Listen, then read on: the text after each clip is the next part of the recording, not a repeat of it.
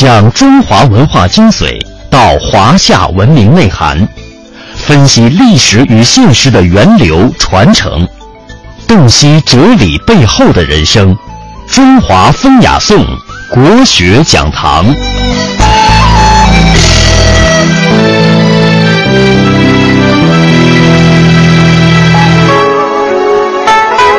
国学讲堂，今天我们要听到的是著名的学者叶嘉莹女士为我们介绍的，究竟什么才是真正的好词？如何在诗词当中寻找乐观的人生呢？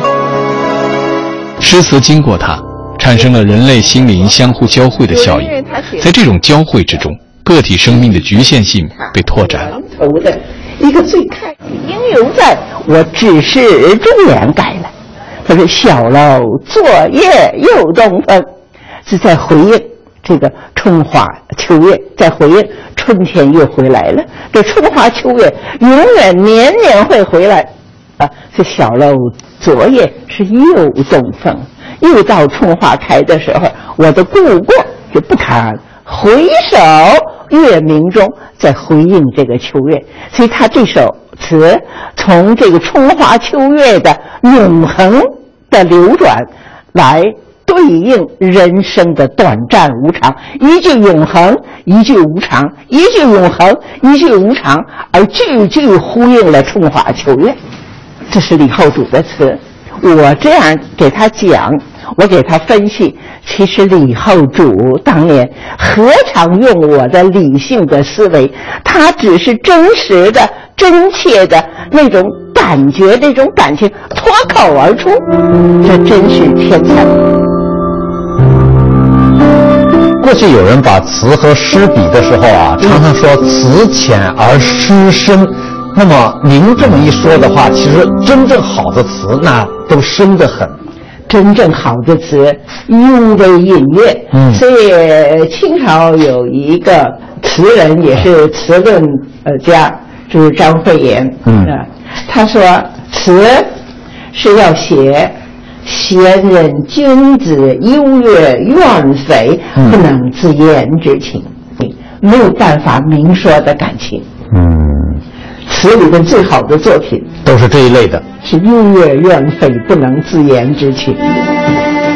有人说叶先生是意暖神寒的女子，的确，她曾在很长一段时间里经受着难言的痛苦，如同那段梦，不能用母语讲课。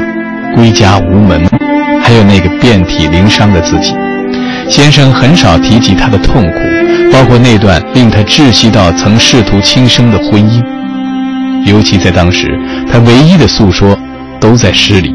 而今他也不回避往事，目的不是为了宣泄，不是为了排解，而是告诉人们，诗词是有力量的。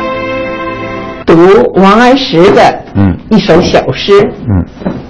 他说：“风吹瓦堕屋，嗯，风吹把屋顶上一片瓦片吹下来，正打破我头，把我的头打破。了。嗯嗯嗯，他后面说的很妙，瓦亦自破碎，匪独我血流。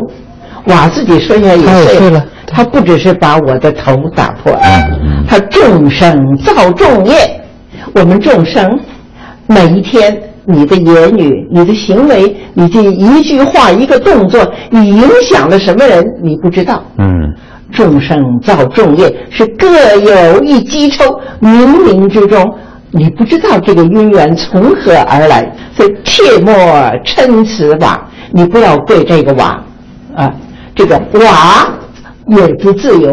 哦，切莫称此瓦，此瓦不自由。他只。成为现在的样子，他只有说这样的话，做这样的事，他有他的一份前因的后果，所以你要原谅他。这就佛家所说的悲悯。悲悯。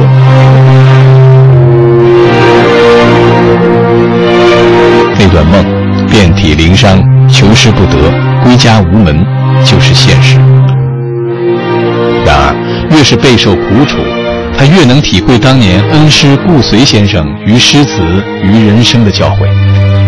这是顾随先生当年写给叶嘉莹的一封信，里面就有顾随先生的期望和教诲。